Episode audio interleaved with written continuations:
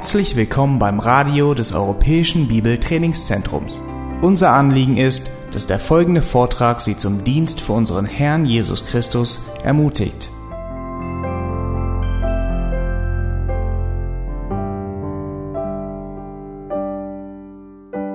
Stell dir ein junges Paar vor, ein junger Mann und eine junge Frau, die in sechs Wochen heiraten wollen.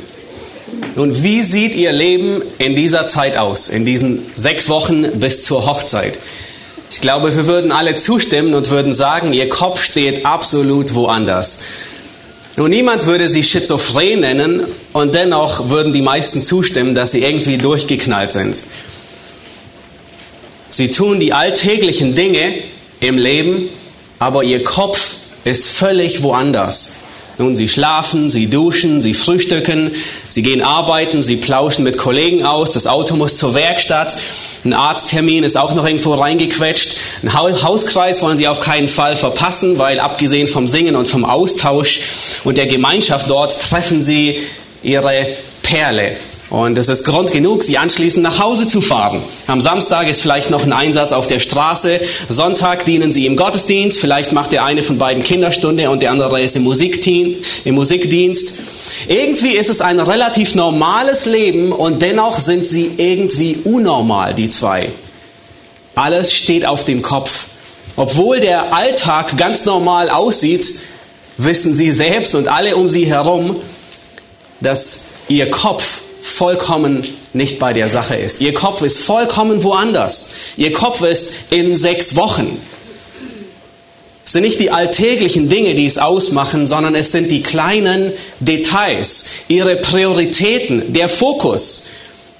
Sie denken, und sprechen über nichts anderes wie die Hochzeit. Nun, sie gehen zwar zur Arbeit, aber die Stunden zwischen der Arbeit und wahrscheinlich kurz bevor der Hauskreis losgeht, planen sie die Hochzeitsreise. In den wenigen Minuten nach dem Hauskreis auf der Heimfahrt werden noch wahrscheinlich die Karten besprochen. Am Samstag nach dem Einsatz auf der Straße gehen sie noch schnell zu Ikea, um Möbel auszusuchen. Am Sonntag ist der Gottesdienst, die alltägliche Routine. Aber nach dem Gottesdienst wollen sie noch ein paar Leute treffen und äh, die Hochzeit absprechen, die Technik, Bestuhlung, den Ablauf, die Musik. In gewisser Weise ein ganz normales Leben und dennoch vollkommen unnormal. Und das ist exakt die Situation eines Gläubigen. Ein ganz normales Leben und dennoch vollkommen unnormal. In Philippa 3, Vers 20 erinnert uns Paulus daran und sagt, unser Bürgerrecht ist im Himmel.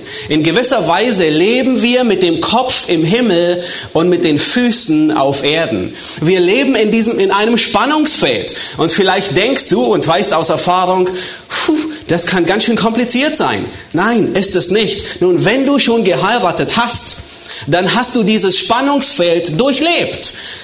Und ich glaube, keiner von uns hat sich beschwert über dieses Spannungsfeld. Wenn du das Leben eines Gläubigen und eines Ungläubigen anschaust, dann wird zunächst nicht sehr viel Unterschied auffallen. Beide schlafen, beide duschen, beide gehen zur Arbeit, sie plauschen mit Kollegen, sie bringen ihr Auto zur Werkstatt, beide müssen zum Arzt, weil sie körperlich irgendwelche Leiden haben, beide freuen sich auf den Familienurlaub, beide wohnen im selben Haus, tragen ihren Müll in dieselbe Mülltonne herunter, ähm, beide sind oder sind Nachbarn und mähen am jeden, an jedem Samstag ihren Rasen und grüßen sich. Und dennoch sind beide vollkommen unterschiedlich. Was macht das aus? Worin unterscheiden sich die beiden, obwohl sie so viele Gemeinsamkeiten haben? Der eine, er hat eine Hoffnung, die bis zum Grab reicht. Und die Hoffnung des anderen, die fängt mit dem Grab erst an. Sieht man das? Nun nicht zwingend sofort, aber man sieht es. Es kommt auf die kleinen Dinge an. Er legt einen anderen Schwerpunkt in der Erziehung seiner Kinder.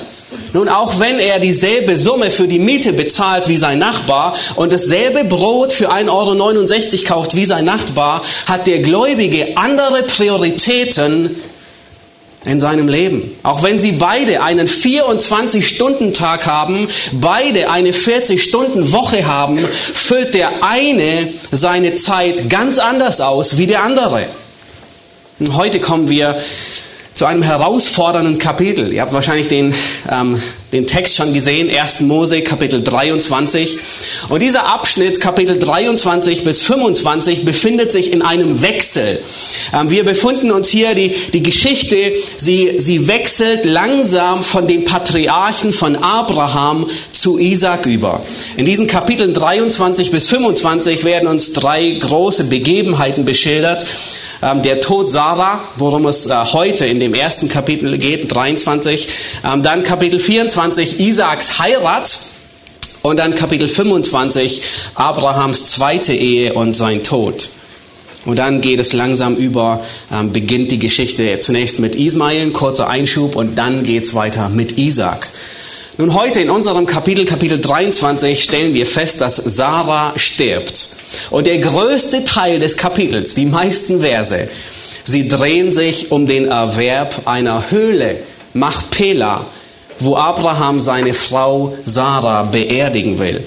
Nun auf den ersten Blick will man denken, warum um alles in der Welt verschwendet der Schreiber so viel Verse, so viel Platz über den Tod Sarahs und über diesen Handel, wie man, wie Abraham an die, die Höhle kauft. Es ist mehr wie für die Geburt Isaaks.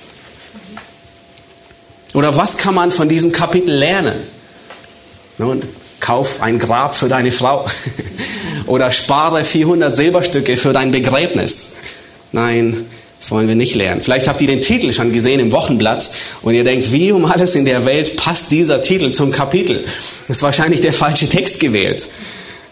Nein, der Titel ist richtig, weil der Schreiber des Hebräerbriefes, er studiert dieses Kapitel gründlich. Und wir werden das heute auch tun. Und er kommt zu einer wichtigen Schlussfolgerung aus diesem Kapitel, das so belanglos erscheint auf den ersten Blick, wo es nur um, nur um den Tod Sarahs geht.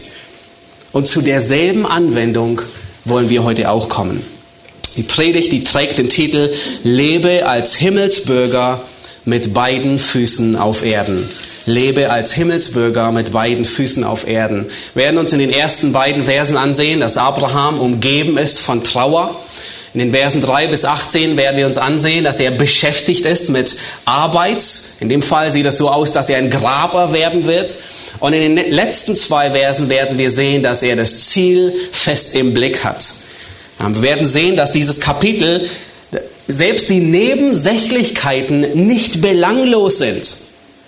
Die beiden Verse dieses Kapitels und die letzten beiden Verse, die sind sehr entscheidend, weil das ist der Wendepunkt. Und der Hebräerbriefschreiber, er hat wahrscheinlich dieses Kapitel und vor allem die letzten beiden Verse so gründlich studiert, um zu seiner Anwendung zu kommen. Dieses Kapitel beschreibt, man könnte sagen, ein ganz normales Leben, das vollkommen unnormal ist. Und was wir uns heute antun, an, an, äh, was wir heute tun werden, ist, äh, wir werden zunächst mit dem Hebräerbrief beginnen. Wir werden uns sehen, äh, was der Hebräerbriefschreiber über dieses Kapitel sagt. Dann werden wir in 1. Mose 23 in das Kapitel eintauchen und das durchgehen. Und zum Schluss werden wir wieder zurück zu Hebräer 11 kommen und uns fünf Lektionen ansehen, die wir dort lernen können. Schlag mit mir Hebräer 11 auf, die Verse 9 bis 10 und dann Vers 13 bis 16. Und wir werden hier, können Sie entweder mitverfolgen oder in eurer Bibel ähm, äh, verfolgen. Und das ist, das ist die Lehre, das ist was, was der Hebräerbriefschreiber aus diesem Kapitel und auch aus dem erweiterten Kontext, aber überwiegend ähm, zusammenfasst.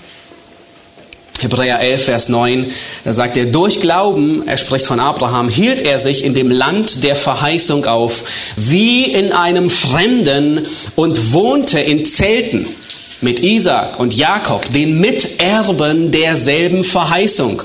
Denn er wartete auf die Stadt, welche die Grundfesten hat, deren Baumeister und Schöpfer Gott ist.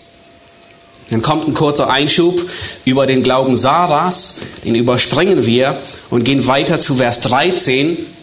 Und dort sagt der Hebräerbriefschreiber, diese alle, einschließlich Sarah, sind im Glauben gestorben. Die erste, die gestorben ist im Glauben, war Sarah, von allen Patriarchen oder von deren Frauen. Sie sind im Glauben gestorben, ohne das Verheißene empfangen zu haben sondern sie haben es nur von der Ferne gesehen und waren davon überzeugt und haben es willkommen geheißen und bekannt, dass sie Fremdlinge und Wanderer ohne Bürgerrecht sind auf Erden.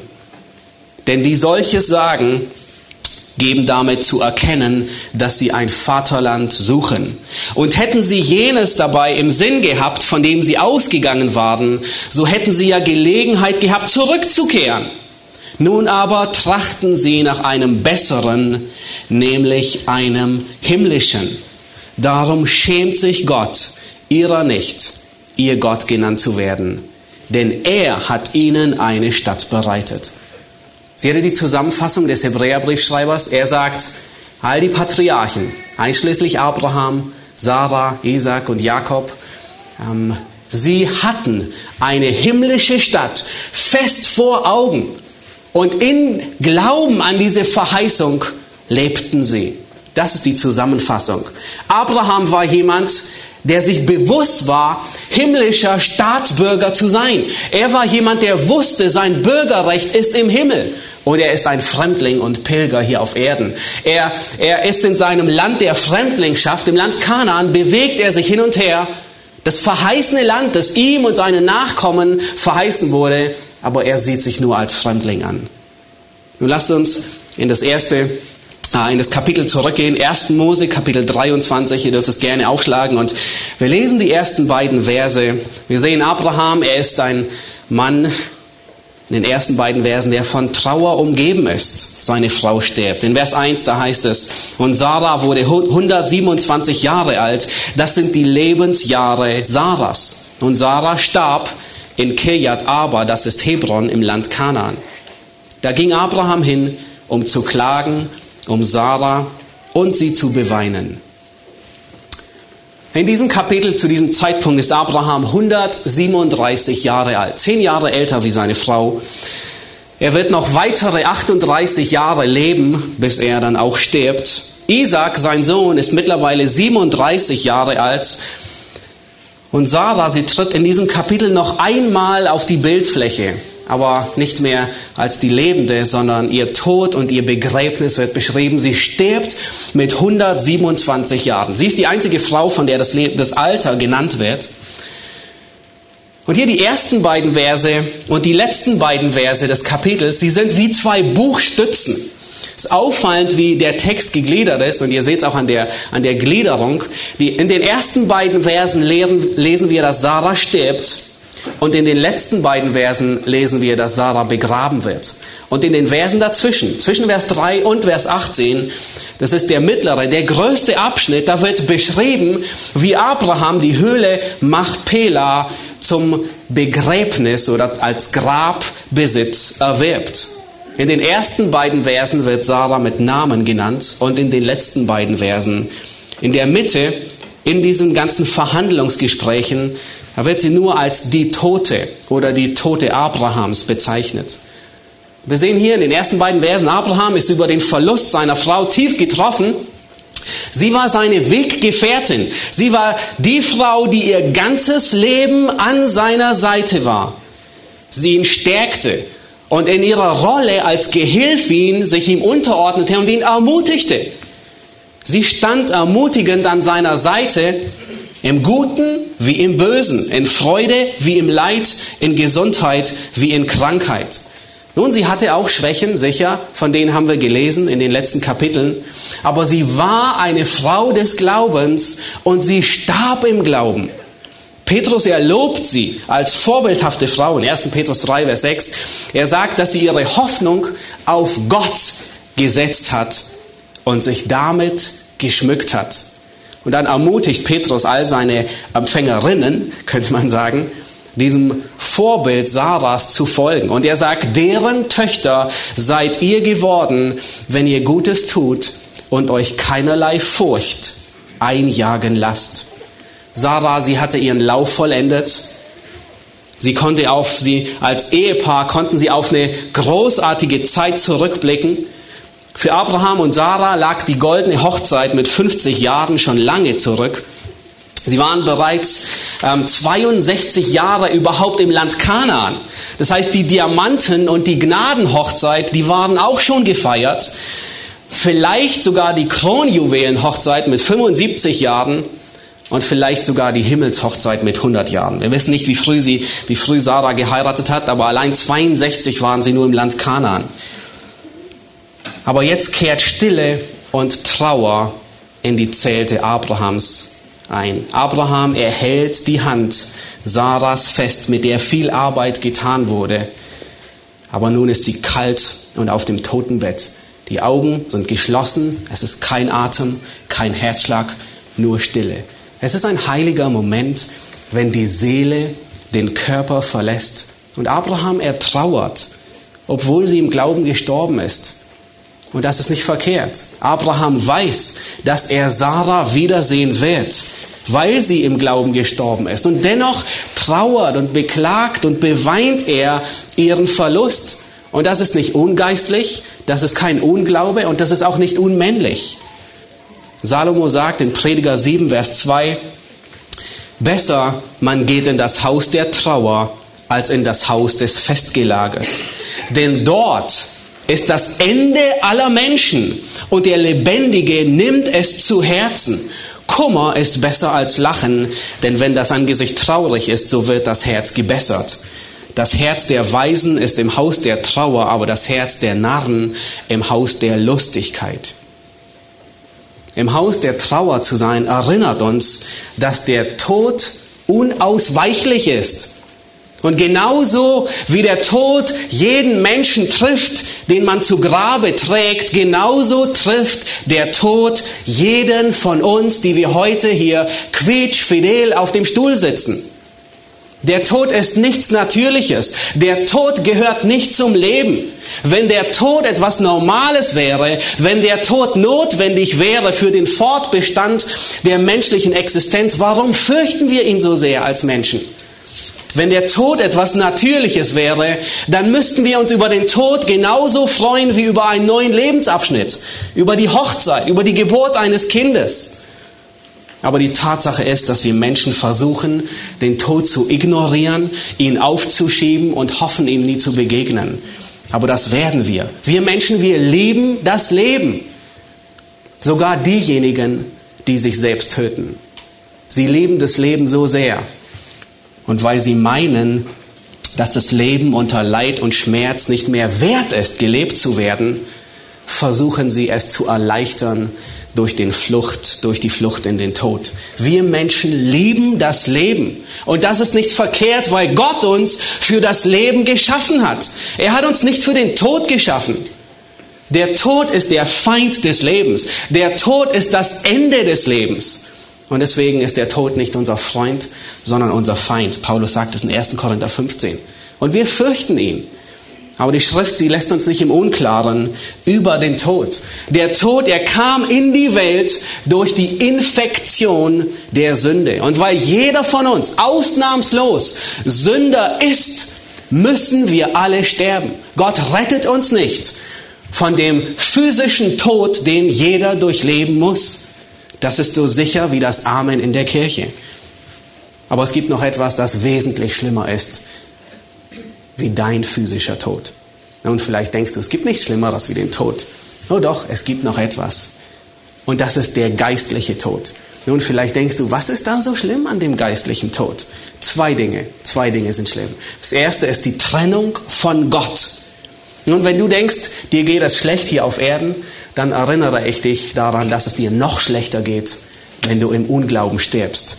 In diesem Leben, egal was du erfährst, erfährst du die Liebe und die Güte Gottes. Er gibt dir genug Luft zum Atmen, er gibt dir genügend Wasser zu trinken, er gibt dir genügend Essen auf den Tisch, dass du groß wirst, dass du erwachsen wirst, er gibt dir Wohnung und all das wird sich schlagartig ändern. Wenn du nicht gerettet bist und stirbst, dann wird nicht mehr die Güte Gottes über dir regieren, sondern der Zorn Gottes wird dich im Jenseits erwarten und das Tag für Tag und Ewigkeit für Ewigkeit.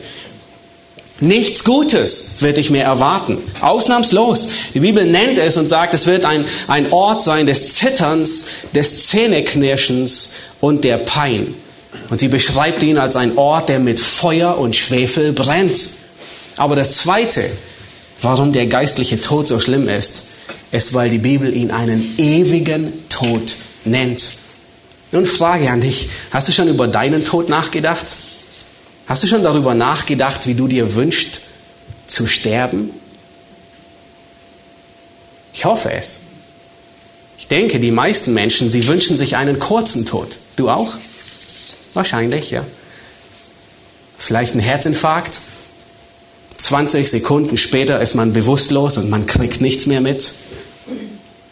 Oder einen Unfall, der so heftig ist, dass man an Ort und Stelle tot ist. Aber weißt du, was das Fatale ist? Am ewigen Tod, am geistlichen Tod, dass er nie aufhört, dass er ewig andauert. Man könnte sagen, du liegst ewig auf dem Sterbebett, ohne zu sterben. Nie wirst du sterben. Jede Sekunde deines Lebens bist du in Todesqualen über das Gericht Gottes, das über dir ist, und das Stunde um Stunde, Tag für Tag, Jahr für Jahr, Ewigkeit für Ewigkeit. Es hört nie auf. Das Nachdenken über den Tod, sagt die Schrift, soll uns weise machen. Dann hast du Vorbereitung getroffen für dein Leben nach dem Tod. Ja, es gibt Menschen, die treffen Vorbereitungen. Und wahrscheinlich kennt ihr auch die ähm, Pharaonen, Sie trafen Vorbereitungen für ihr Leben danach. Sie nahmen den ganzen Haushalt mit ins Grab, sie nahmen sogar ihre Frauen und ihre Diener mit in den Tod, um vorbereitet zu werden. Aber das half ihnen nichts. Weißt du was? Es ist keine Reise, die du nach dem Tod antrittst, obwohl es häufig so vermittelt wird. Du gehst auf eine Reise. Nein, nein, sondern du bist jetzt auf der Reise und mit dem Tod kommst du zu Hause an. Das ist, was Prediger 12, Vers 5 lehrt. Der Mensch geht in sein ewiges Haus. Du bist jetzt auf der Reise. Und mit dem Tod kommst du an, entweder in der Gegenwart Gottes im Himmel oder in der Hölle, der Gegenwart seines ewigen Zornes. Nun, welche Vorbereitungen musst du treffen, um im Himmel zu landen? Gute Werke? Nein. Die helfen nicht. Viel beten? Nein. Sie helfen auch nicht. Selbstkasteiung? freundlich zu sein, ein guter Mensch zu sein? Nein, sie bringen dich nicht weiter. Die einzige Vorbereitung, die hilft, ist Christus. Christus ist die einzige Vorbereitung, die du hier treffen kannst, um bei ihm zu sein. Er hat stellvertretend deine und meine Schuld getragen. Wenn du Buße tust und glaubst, dass er deine Sünden bezahlt hat, dass er dein Retter und dein Herr ist, dann wird seine Gerechtigkeit dir gut geschrieben. Dann wird seine Gerechtigkeit dich in den Himmel bringen. Römer 10, Vers 13, da sagt Paulus, jeder, der den Namen des Herrn anruft, wird gerettet werden. Und für alle Christ, die auf Christus vertrauen, ist der Tod ein Stachel, das trifft zu, das sagt Paulus, aber er ist nicht die endgültige Tragödie. Und es traf auch Sarah zu. Hebräer 11 sagt, sie ist im Glauben gestorben. Sie ist lebendig. Sie ist in der Gegenwart Christi. Über sie hat der zweite Tod keine Macht mehr. Und manche Gläubigen sind der Ansicht, dass Christen nicht trauern dürfen. Was für ein Unsinn. In Prediger 3, Vers 2 erinnert uns Salomo daran, das Geborenwerden hat seine Zeit und das Sterben hat seine Zeit. Das Weinen hat seine Zeit und Lachen hat seine Zeit. Klagen hat seine Zeit und Tanzen hat seine Zeit. Es wird getrauert. Um Jakob wird 70 Tage lang getrauert. Um Mose wird 30 Tage lang getrauert. Bathseba trauerte um ihren Mann, den David umgebracht hat. Und um Stephanus, den ersten Märtyrer der Apostelgeschichte, wird ebenfalls getrauert. Auch Gläubige leiden unter den Folgen der Sünde, aber unsere Hoffnung, sie geht über den Tod hinaus. Wir trauern, aber wir verzweifeln nicht.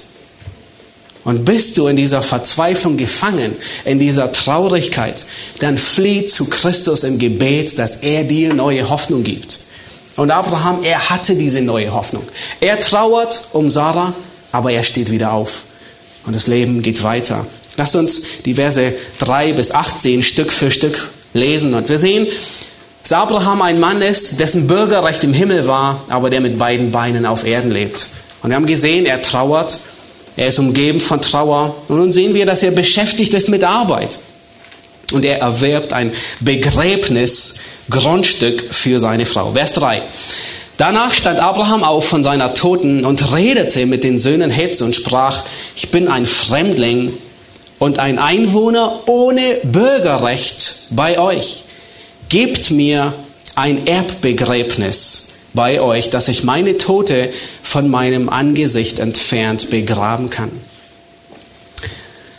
Nun, es war vor 4000 Jahren, als hier sich dieses ereignete. Und vor 4000 Jahren hat man anders begraben wie heute, ein wenig anders.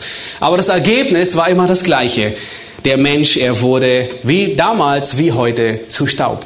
Das Ergebnis des Begräbnisses ist immer dasselbe.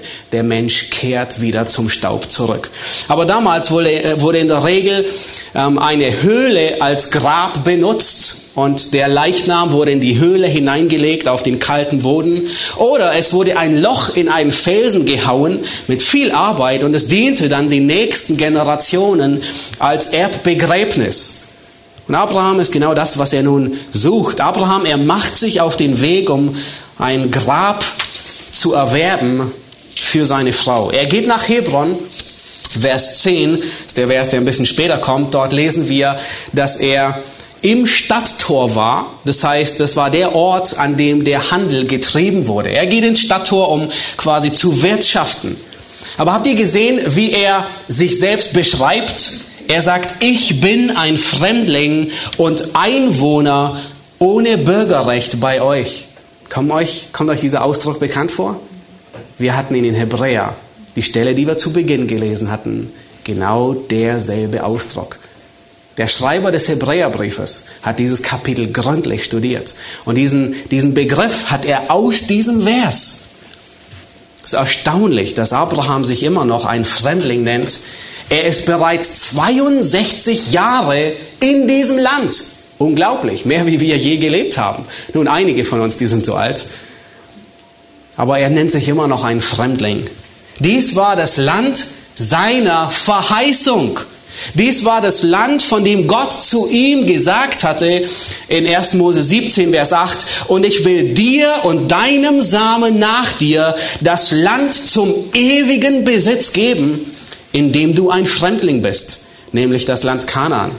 Und Abraham, er, betracht, er sieht sich selbst als ein Fremdling an, ohne Bürgerrecht. Und hier ist ein, ein Wortspiel in der hebräischen Sprache. Dieses Gott verheißt ihm und sagt, ich werde dir dieses Land zum ewigen Besitz oder Grundstück oder Grunderwerb oder was auch immer wir das nennen wollen, also ein Grund und Boden geben. Und dann sehen wir, wie Abraham in Vers ähm, 4 kommt und sagt, er kommt zu den Leuten aus Hebron und er sagt, ich will einen, dasselbe Wort, einen Besitz zum Begraben, ein Grabbesitz. Das heißt, Gott sagt, er gibt ihm das ganze Land, dir gehört es, und nun geht er hin und kauft nur einen Teil für sein Grab. Aber Abraham, er kommt nicht großschneuzig daher, und er sagt nicht zu diesen Bürgern in Hebron, hey, dieses Land hat der lebendige Gott mir versprochen. Ich werde mir ein Grab aussuchen für meine Frau und ich gehe davon aus, dass es für euch alle in Ordnung ist. Nein, Abraham, er bezeichnet sich selbst als einen Fremdling, ein Einwohner ohne Bürgerrecht, jemand, der kein Bürgerrecht besaß. Zum Teil wurde einem Fremdling, der kein Bürger war, noch nicht einmal erlaubt, Grund und Boden in dem Land zu erwerben. Und deswegen bittet Abraham hier freundlich, auf freundliche Art, um die Gunst, anstatt dass er auf seinem Anrecht pocht und sagt, Gott hat es mir verheißen. Und nun beginnt in den folgenden Versen diese öffentliche Kaufverhandlung. Und wir sehen, dass hier Abraham in, in, in all diesen geschäftlichen Beziehungen den Männern in Hebron, er bringt ihnen große Höflichkeit gegen vor. Er, er ist respektvoll im Umgang. Er hat große Ehrerbietung ihnen gegenüber. Wenn es einen Moment gegeben hätte im Leben Abrahams, an dem er unfreundlich, gereizt und kurz angebunden hätte sein sollen, wahrscheinlich bei Isaac und jetzt bei dem Tod Sarahs. Aber Abraham ist genau das Gegenteil. Er ist freundlich. Lass uns weiterlesen ab Vers 5, Vers 5 und 6. Da antworteten die Hethiter dem Abraham und sprachen zu ihm, höre uns, mein Herr, du bist ein Fürst Gottes mitten unter uns. Begrabe deine Tote in dem besten unserer Gräber. Niemand von uns wird sein Grab dir verweigern, damit du deine Tote darin begraben kannst. Abraham hat ein hohes Ansehen. Gott war mit ihm und Gott hat ihn gesegnet. Und das erkennen sie alle an und sie nennen ihn sogar ein Prinz Gottes. Und aus diesem Grund sind sie bereit, ihm das beste Grab zu schenken, egal wen es treffen würde, egal was es kosten würde. Und wir lesen weiter in Vers 7. Da stand Abraham auf, verneigte sich vor dem Volk des Landes, vor den Hethitern, und er redete mit ihnen und sprach, wenn es euer Wille ist, dass ich meine Tote von meinem Angesicht entfernt begrabe, so hört mich und bittet für mich Ephron, den Sohn Zoas, dass er mir die Höhle Machpela gebe, die ihm gehört und die am Ende seines Ackers liegt. Um den vollen Betrag soll er sie mir zum Erbbegräbnis geben in eurer Mitte. Abraham, er hatte einen Plan vor Augen, als er hier in das Stadttor von Hebron hineinging. Ihm schwebte schon eine Höhle vor, die er kaufen wollte für seine, als Erbbegräbnis für seine Frau. Er hatte sich auch schon erkundigt, wem diese Höhle und der ganze Acker gehört, nämlich Ephron, und er saß mitten unter ihnen. Und Abraham, er wollte diese Höhle nicht geschenkt haben, sondern er wollte, er war bereit, einen angemessenen Preis zu bezahlen. Er wollte nicht die Freundlichkeit der Hethiter zum eigenen Vorteil ausnutzen. Er wollte nicht jemand sein, den Salomo beschreibt mit den Worten, das ist ein, ein Abzocker in Geschäften in Sprüche 20, Vers 14. Es ist schlecht, es ist schlecht, sagt der Käufer. Wenn er aber geht, dann rühmt er sich. Er wollte nicht jemand sein, der den Preis hinunterhandelt, ähm, so, so niedrig wie möglich und dann hinausgeht und denkt, guten Handel gemacht. Abraham, er ist ehrlich, aber bestimmt. Wir lesen weiter in Vers 10. Und Ephron saß mitten unter den Hethitern. Da antwortete Ephron, der Hethiter, dem Abraham, vor den Söhnen Heths, vor allen, die durch das Stadttor, die durch das Tor seiner Stadt aus und eingingen und sprach, Nein, mein Herr, sondern höre mir zu. Ich schenke dir den Acker und die Höhle darin schenke ich dir dazu. Und ich schenke sie dir vor meinem Volk. Begrabe deine Tote. Nun, Abraham, er hatte bisher nur von der Höhle gesprochen, die er kaufen wollte. Und Ephron, er, er bringt nun etwas weiteres hinein. Er sagt, es geht um den Acker und die Höhle. Und manche Kommentatoren, sie sagen, Ephron sei hier sehr selbstsüchtig und äh, versucht Abraham übers Ohr zu hauen. Er wollte nicht nur die Höhle verkaufen, sondern auch den Acker dazu. Das heißt, mehr Quadratmeter, der Quadratmeterpreis, der steigt mit, äh, mit zunehmender Interesse. Mehr Quadratmeter, mehr Geld. Aber aus den wenigen Worten, die wir lesen, ist es schwierig, das zu sagen. Ähm, wir, wir wissen es nicht, wir können ihm nicht unterstellen, er sei selbstsüchtig oder nicht. Er war zumindest ähm, offen, es ihm zu schenken. Lass uns weiterlesen, Vers 12. Und wir lesen bis Vers 18 durch. Das heißt, äh, das, der, der, der ganze Ablauf äh, dieser Verhandlung. Da verneigte sich Abraham vor dem Volk des Landes. Und er redete mit Ephron vor den Ohren des Volkes des Landes und sprach, Wohlan, wenn du geneigt bist, so höre mich. Nimm von mir das Geld, das ich dir für den Acker gebe, so will ich meine Tote dort begraben. Ephron antwortete Abraham und sprach zu ihm, mein Herr, höre mich, das Feld ist 400 Schekel Silber wert. Was ist das schon zwischen mir und dir? Begrabe deine Tote. Und Abraham, er hörte auf Ephron. Und Abraham wog für Ephron so viel Geld ab, wie er von den Ohren, vor den Ohren der Hethiter gesagt hatte, nämlich 400 Schekel Silber, das im Kauf gangbar und gültig war. Vers 17, so wurde der Acker Ephrons bei Machpela, der Mamre gegenüber liegt, der Acker samt der Höhle, die darin ist, auch alle Bäume auf dem Acker und innerhalb aller seiner Grenzen, dem Abraham als Eigentum bestätigt vor den Augen der Hethiter und aller, die zum Tor seiner Stadt eingingen. Nun in diesen ganzen Versen, wo diese, diese Verhandlung erwähnt wird, in all diesen Geschäften hier, war Abraham, er war nicht nur freundlich, er war nicht nur ehrlich und ist bereit, einen angemessenen Preis zu zahlen, das, was es wert ist, sondern er ist auch umsichtig. Er ist nicht naiv. Habt ihr gelesen? Ähm, acht, nee, neunmal, neunmal wird wiederholt immer dieselbe oder eine ähnliche Phrase vor dem Volk des Landes, vor den Ohren des Volkes, vor allen, die zum Stadttor aus und eingingen. Das ist, das ist hier eine beglaubigte Urkunde, die wir haben. Das ist mehr sogar als eine beglaubigte Abschrift. Man könnte fast sagen, was, was hier geschieht ist, Abraham, es ist wie eine notariell unterzeichnete Urkunde mit Stempel und Siegel. Das gehört Abraham.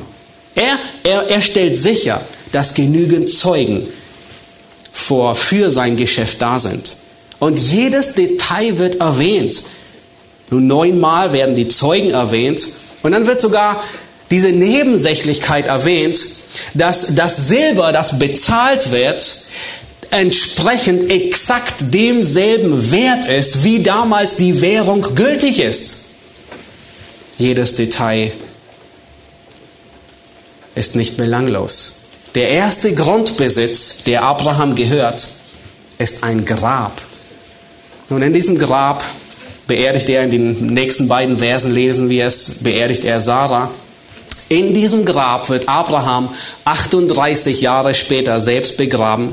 In diesem Grab wird Rebekka begraben und später Isaac. In diesem Grab wird Lea begraben und Jakob begraben. Rahel wird nicht hier begraben, aber Jakob wird sogar aus Ägypten, nachdem er in Ägypten gestorben ist, einbalsamiert für 40 Tage, 70 Tage betrauert und dann mit einem großen Aufgebot mehrere Tage lang in dieses Grab gebracht, um hier, zu, um hier ähm, im Grab zu legen. Und am Ende vom ersten Buch Mose, da sagt Josef folgende Worte in Kapitel 50, Vers 24, findet es auch hier. Josef sagt, er, hat, er, er war verantwortlich, die, den Leichnam von äh, Jakob dorthin zu bringen. Josef sagt, ich sterbe aber Gott wird euch gewiss heimsuchen und euch aus diesem Land hinaufführen, zurückführen in das Land, das er Abraham, Isaac und Jakob zugeschworen hat. Und Josef ernahm einen Eid von den Söhnen Israels und sprach, gewisslich wird Gott euch heimsuchen und ihr sollt dann meine Gebeine von hier hinaufbringen. Nun, es ist über 400 Jahre später, Josef ist vollkommen überzeugt, diese 70 Mann, die nach Ägypten gekommen sind, sie werden wieder zurückgehen ins Land Kanaan, weil Gott dieses Land ihnen zugeschworen hat. 405, über 400 Jahre später nimmt Mose die Gebeine von Josef mit auf den Exodus. Und später lesen wir in, in Josua 24, lesen wir, dass Josua dafür verantwortlich ist, sie zu begraben. Zwar nicht in diesem Grab, aber in Sichem. Lasst uns weiterlesen, die letzten beiden Verse aus dem Kapitel. Und diese, diese beiden Verse sind der Gipfel des ganzen Kapitels. Wir sehen in diesen beiden Versen, dass Abraham das Ziel fest im Blick hat. Wie kommt der Hebräerbriefschreiber zu der Aussage, die er tätigt? Er kommt durch dieses Kapitel, besonders die letzten beiden Verse. Lass uns die lesen. Das sind die letzten zwei Kapitel. Das ist eigentlich eine Wiederholung, aber hier bringt Abraham Sarah, begräbt er sie. Vers 19. Danach begrub Abraham seine Frau Sarah in der Höhle des Ackers Machpela, Mamre gegenüber, in Hebron, im Land Kanaan, so wurde der Acker und die Höhle darin dem Abraham von den Hethitern als Erbbegräbnis bestätigt. In diesen zwei Versen gipfelt das ganze Kapitel. Aus diesem Kapitel und aus diesen zwei Versen zieht der Hebräerbriefschreiber die Wahrheiten, die er auf sechs Verse verstreut in Kapitel 11. Und wir wollen seiner Spur folgen. Nun, wie kommt, wie kommt der Hebräerbriefschreiber dahin? Lasst uns ihm nachgehen. Zu der Zeit der Patriarchen war es üblich, Familienmitglieder im Heimatland zu begraben. Jeder wollte damals, jeder hatte das Verlangen, bei seinem eigenen Volk in der Heimat begraben zu werden. Das war sein Ziel, das war alles, was er wollte. Deswegen wird Jakob, nachdem er in Ägypten gestorben ist, sogar zurück nach, äh, ins Land Kanaan gebracht. Jeder wollte zurück in seinem Heimatland begraben werden. Nun würde Abraham dieser Tradition folgen, dann würde er oder dann müsste er nach Haran reisen, zu seinem Bruder, zu seiner Schwägerin Milka. Hier war seine ganze Familie beheimatet. Und dort im, im Kreis der Familie würde er Sarah begraben. Nun, wir wissen, Abraham, er scheute keinen Aufwand. Für ihn war nichts zu kostspielig, das wissen wir. Er würde für seine Frau liebend gern ein paar Tage Urlaub nehmen und äh, bis nach Haran reisen, um sie dort zu begraben. Vielleicht würde er sogar lieber tun, ein paar Tage zu verreisen, wie 400 Silberstücke zu auszugeben. Wir wissen es nicht. Aber, aber Abraham, er bringt Sarah nicht zurück. Abraham, er bringt sie nicht zurück nach Haran, sondern er begrub sie im Land der Fremdlingschaft. Er begrub sie in dem Land, wo sie ohne Bürgerrecht waren. Aber es war das Land der Verheißung. Schaut euch Vers 19 noch einmal an. Wo wird Sarah begraben? Und der Text sagt, danach begrub Abraham seine Frau in der Höhle des Ackers, Machpela, Mamre gegenüber. Und dann sagt er zwei Dinge. In Hebron, im Land Kanaan. Nun, uns schockiert es nicht, aber jeden, der damals gelebt hat, hätte es schockieren müssen. Es war schockierend. Als Abraham die Höhle von Machpela kaufte, sagte er sich endgültig ab von Padan Aram, von, seiner, von seinem Heimatland, da wo er herkam. Dies war nicht mehr sein Vaterland.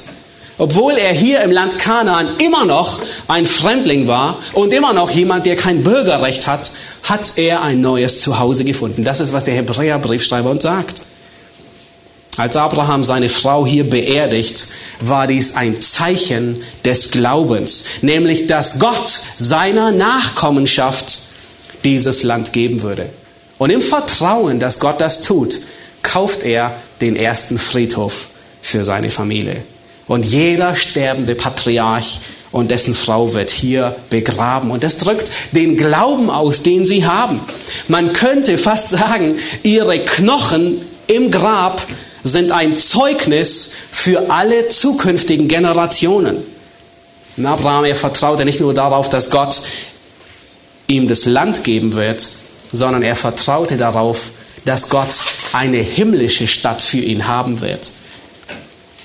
Das ganze Gewicht dieses Kapitels liegt hier in diesen beiden Versen im wahrsten Sinne des Wortes begraben indem sie ihre Knochen in Kanaan hier hinterließen, war dies ihr letztes Zeugnis, dass sie Gott glaubten.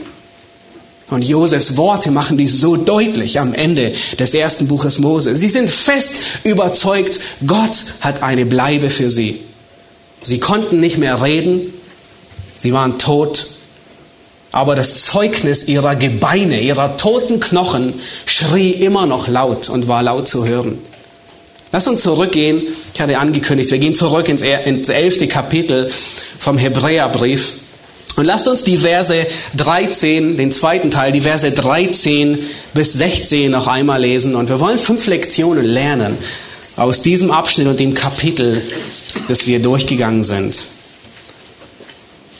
Der Schreiber, er, er greift auf dieses Kapitel zurück und er sagt in Vers 13, diese alle sind im Glauben gestorben, ohne dass sie das Verheißene empfangen zu haben, sondern sie haben es nur von der Ferne gesehen und waren davon überzeugt und haben es willkommen geheißen und bekannt, dass sie Fremdlinge und Wanderer ohne Bürgerrecht sind auf Erden. Er zitiert hier 1. Mose 23, Vers 14. Denn die solches sagen, geben damit zu erkennen, dass sie ein Vaterland suchen. Und hätten sie dabei jenes im Sinn gehabt, im Sinne von Abraham, aus dem sie ausgezogen waren, so hätten sie Gelegenheit gehabt, zurückzukehren. Nun aber trachten sie nach einem besseren, nämlich einem himmlischen. Darum schämt sich Gott ihrer nicht ihr Gott genannt zu werden, denn er hat eine bessere Stadt bereitet. Die erste Lektion, die wir lernen wollen von diesen fünf ist, betrachte dich als Fremdling. Betrachte dich als Fremdling. Nun, vielleicht denkst du, Abraham, Isaac und Jakob, sie waren Fremdlinge, aber später, als das Volk Israel äh, in das Land ging, wurde das Land ihnen zu eigen und sie waren nicht mehr Fremdlinge, dann waren sie Bürger. Nun, es trifft in gewisser Weise zu, aber wisst ihr, was sehr, sehr erstaunlich ist?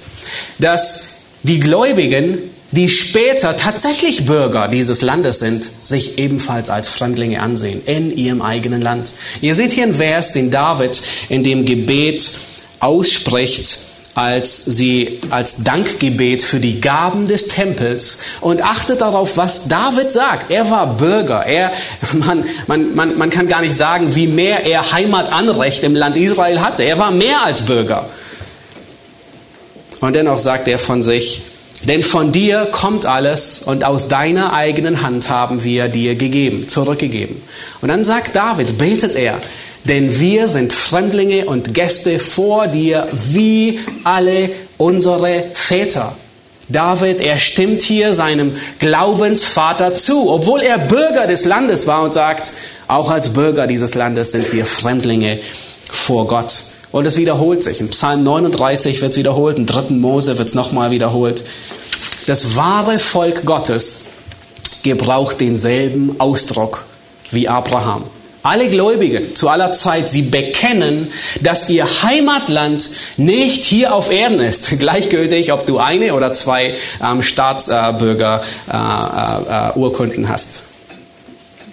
Sondern jeder Gläubige, er ist Fremdling hier. Egal wie viele Urkunden er hat, weil er die himmlische Stadt erwartet, wie der Hebräerbriefschreiber sagt, deren Baumeister und Schöpfer Gott ist. Paulus erinnert uns in Philippa 3, wir hatten den Vers schon gelesen, Vers 20 sagt er, unser Bürgerrecht ist im Himmel. Und er sagt in Kolosser 3, trachtet nach dem, was droben ist. Unsere Hoffnung jenseits des Grabes verändert unser Leben diesseits des Grabes. Wenn wir eine Hoffnung haben über jenseits des Grabes, dann wird sich das Leben ändern diesseits des Grabes. Zweite Lektion, die wir lernen wollen, ist, sei ausdauernd in der Hoffnung. Sei ausdauernd in der Hoffnung. Warum? Denn die Verheißung wird nicht hier auf Erden erreicht. Und es kann frustrieren. Es kann frustrieren, durch dieses Leben durchzugehen und all die Leiden zu ertragen. Und genau in dieser selben Situation befinden sich die Hebräer, an die dieser Text gerichtet war, den, den, den der Schreiber der Hebräer hier verfasst. Das elfte Kapitel schreibt er aus einem Grund, um sie zu ermutigen, auszuharren. Der ganze Kontext von Hebräer 11, rundum, Kapitel 10, 11, 12 und 13, wollen einen einzigen Punkt machen. Und den fasst der Schreiber zusammen, Kapitel 10, Vers 35. Werft eure Zuversicht nicht weg. Und die Hebräer, sie hatten früher eine Hoffnung. Die Hebräer, an die hier der Schreiber sich adressiert. Und er erinnert sie daran. In Vers 34 erinnert er sie an die Hoffnung, die sie einst hatten, dass sie Himmelsbürger waren dass sie über das Grab hinaussehen. Und er sagt, denn ihr hattet Mitleid. So sah diese Hoffnung bei den Hebräern aus. Ihr hattet Mitleid mit mir in meinen Ketten bewiesen und den Raub eurer Güter mit Freuden hingenommen, weil ihr in euch selbst gewiss seid, dass ihr ein besseres und bleibendes Gut in den Himmeln besitzt. Der Schreiber erinnert sie, ihr hattet diese Hoffnung, aber irgendwie seid ihr im Begriff, diese Hoffnung zu verlieren. Und am Ende von Kapitel 11, das groß, große und glorreiche Kapitel des Ausharrens, ermahnt sie der Schreiber noch einmal und sagt, keiner der Glaubenshelden hat das Verheißene hier auf Erden erreicht. Sie sind alle gestorben. Und dann Kapitel 12, da geht es gleich weiter. Und er sagt, ihr seid zu der Stadt des lebendigen Gottes gekommen. Und wir hatten in Kapitel 11 schon davon gelesen. Von dieser Stadt, deren Baumeister Gott ist. Und der Schreiber sagt, ihr seid auch zu dieser Stadt gekommen. Und dann am Ende des Kapitels, Vers 28, sagt er, darum, weil wir ein unerschütterliches Reich empfangen, lasst uns festhalten an der Gnade. Sei ausdauernd in der Hoffnung. Wir werden die Verheißung hier auf Erden nicht erreichen. Die dritte Lektion, die wir lernen wollen, ist, bleib in enger Gemeinschaft mit Gläubigen. Bleib in enger Gemeinschaft mit Gläubigen. Nun, in unseren Tagen, die Reihen sind ein bisschen gelichtet. Wir wissen alle warum. Die meisten sind krank und haben irgendein Virus. Und äh, die, die noch gesund sind, die stellen sich die Frage, wie kann ich mich in diesen Tagen vor der Grippe schützen? Wie kann ich mein Immunsystem stärken, um nicht von diesem Virus erwischt zu werden? Ein bisschen Ingwer, ein bisschen Zitrone, ein bisschen Vitamin C und, und alles Mögliche.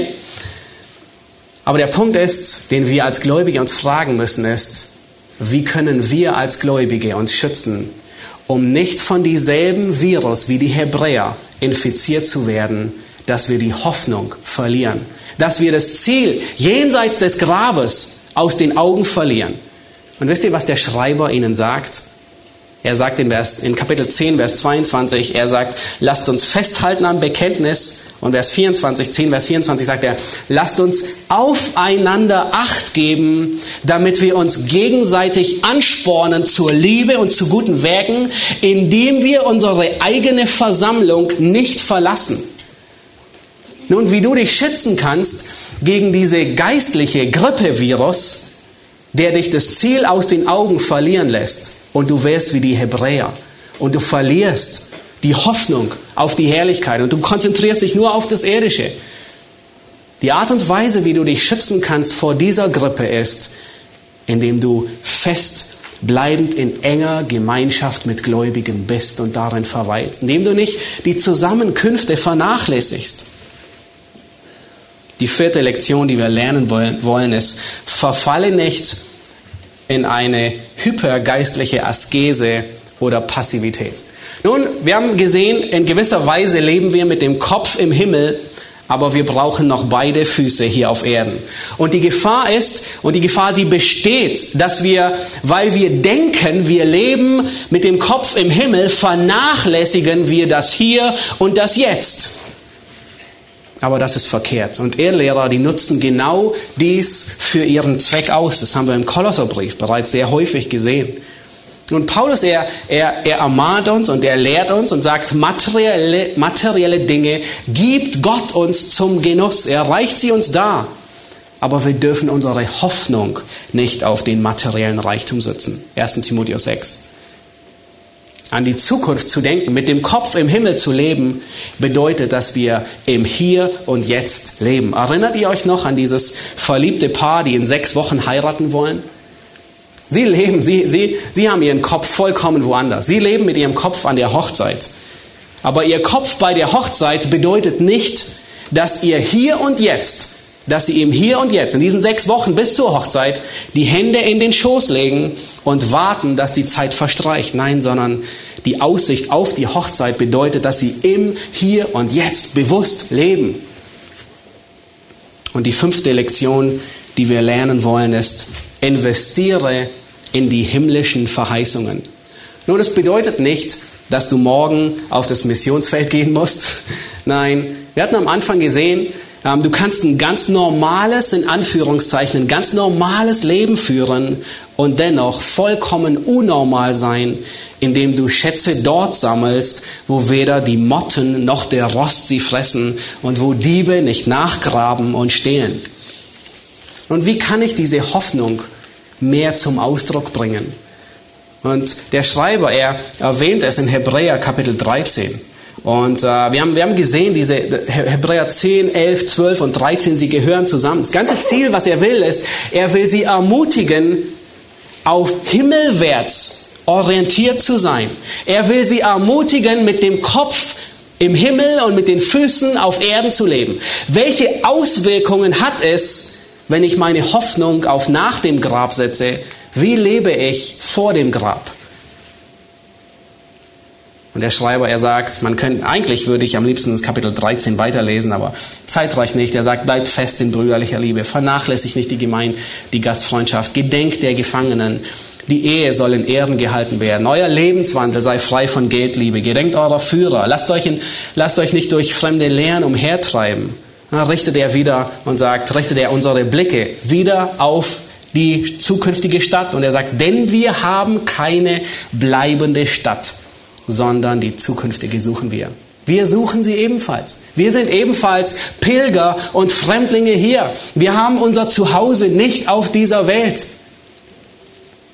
Und er geht weiter und sagt, Opfer des Lobes, die Frucht der Lippen, wohlzutun und mitzuteilen, gehorcht euren Führern. Das sind alles Aspekte, wie man himmelwärts lebt in dem Hier und Jetzt.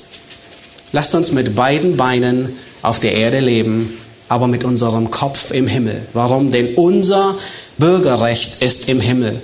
Wir trauern, wenn es Grund dazu gibt. Wir tun unsere Arbeit, weil das Leben gelebt werden muss. Aber in Freude und in Trauer, im Leben und im Sterben sind wir uns bewusst, dass wir Himmelsbürger sind. Wenn wir im Glauben leben, dann werden wir im Glauben sterben. Und Vers 16, da sagt der Schreiber so großartige Worte, darum schämt sich Gott ihrer nicht ihr Gott genannt zu werden, denn er hat ihnen eine Stadt bereitet. Gott hat uns eine Stadt bereitet. Er schämt sich nicht, wenn du im Glauben lebst und im Glauben stirbst, schämt er sich nicht, dein Gott genannt zu werden. Ich möchte nicht, dass wir mehr tun. Der Appell ist nicht, tue mehr in deinem Leben, sondern der Appell ist, die Dinge, die du tust, tu in der Perspektive auf dein, die Himmelsstadt. Ich möchte zum Schluss einen Abschnitt lesen aus Offenbarung 21. Ihr könnt ihn gerne aufschlagen, die Verse 1 bis 7, wo uns diese Stadt vor Augen gemalt wird, die wir suchen. Wir sind Pilger dorthin. Wir werden sie zu unseren Lebzeiten nie erreichen. Aber eines Tages werden wir dort ankommen. Und da sagt Johannes, er schreibt Offenbarung 21 ab Vers 1 bis 7. Und ich sah einen neuen Himmel und eine neue Erde denn der erste Himmel und die erste Erde waren vergangen und das Meer gibt es nicht mehr. Und ich, Johannes, sah die heilige Stadt, das neue Jerusalem, von Gott aus dem Himmel herabsteigen, zubereitet wie eine für ihren Mann geschmückte Braut. Und ich hörte, eine laute Stimme aus dem Himmel sagen, siehe, das Zelt Gottes bei den Menschen und er wird bei ihnen wohnen und sie werden seine Völker sein und Gott selbst wird bei ihnen ihr Gott sein und Gott wird abwischen alle Tränen von ihren Augen und der Tod wird nicht mehr sein. Weder Leid noch Geschrei noch Schmerz wird mehr sein, denn das Erste ist vergangen. Und der, der auf dem Thron saß, sprach, siehe, ich mache alles neu. Und er sprach zu mir, schreibe, denn diese Worte sind wahrhaftig und gewiss. Und er sprach zu mir, es ist geschehen. Ich bin das A und das O, der Anfang und das Ende. Ich will dem Dürstigen geben aus dem Quell des Wassers des Lebens umsonst. Wer überwindet, der wird alles erben und ich werde sein Gott sein und er wird mein Sohn sein. Das ist unser Zuhause. Lass uns aufstehen und beten. Himmlischer Vater, wir wollen dich preisen für die Hoffnung, die du uns gibst über den Tod hinaus. Herr, wir sind wie Abraham, wir sind Fremde und Pilger auf dieser Erde. Wir haben keine bleibende Stadt, noch nicht mal ein Bürgerrecht hier auf Erden. Herr, unser Bürgerrecht ist im Himmel, die Stadt, von der wir gelesen haben, die aus dem Himmel kommt, deren Gründer und deren Erbauer du selbst bist. Herr, ist eine Stadt, an dem kein Leid, kein Geschrei, kein Tod, kein Schmerz, keine Trauer mehr sein wird, keine Sünde wird dort sein, Herr, sondern nur vollkommene Gerechtigkeit und vollkommene Liebe. Herr, und doch fällt es uns schwer, in diesem Spannungsfeld zu leben, mit dem Kopf im Himmel und mit den Füßen auf Erden. Herr, lass du uns bewusst werden, dass wir Tag für Tag für unser himmlisches Zuhause leben und dass diese Sicht, diese Priorität Auswirkungen hat auf unser alltägliches Leben im Hier und Jetzt. Herr, wir preisen dich für die Hoffnung, die all die große Wolke von Zeugen um uns herum hatten. Herr, sie alle sind im Glauben gestorben. Sie haben das Verheißene nicht erreicht. Und es gibt uns große Hoffnung. So ermutigt uns, Herr, wir wollen unseren Kampf laufen im Hinschauen auf dich, den Anfänger und Vollender des Glaubens. Wir wollen deinem Beispiel folgen, dich ehren, bis wir eines Tages in dieser Stadt ankommen. Amen.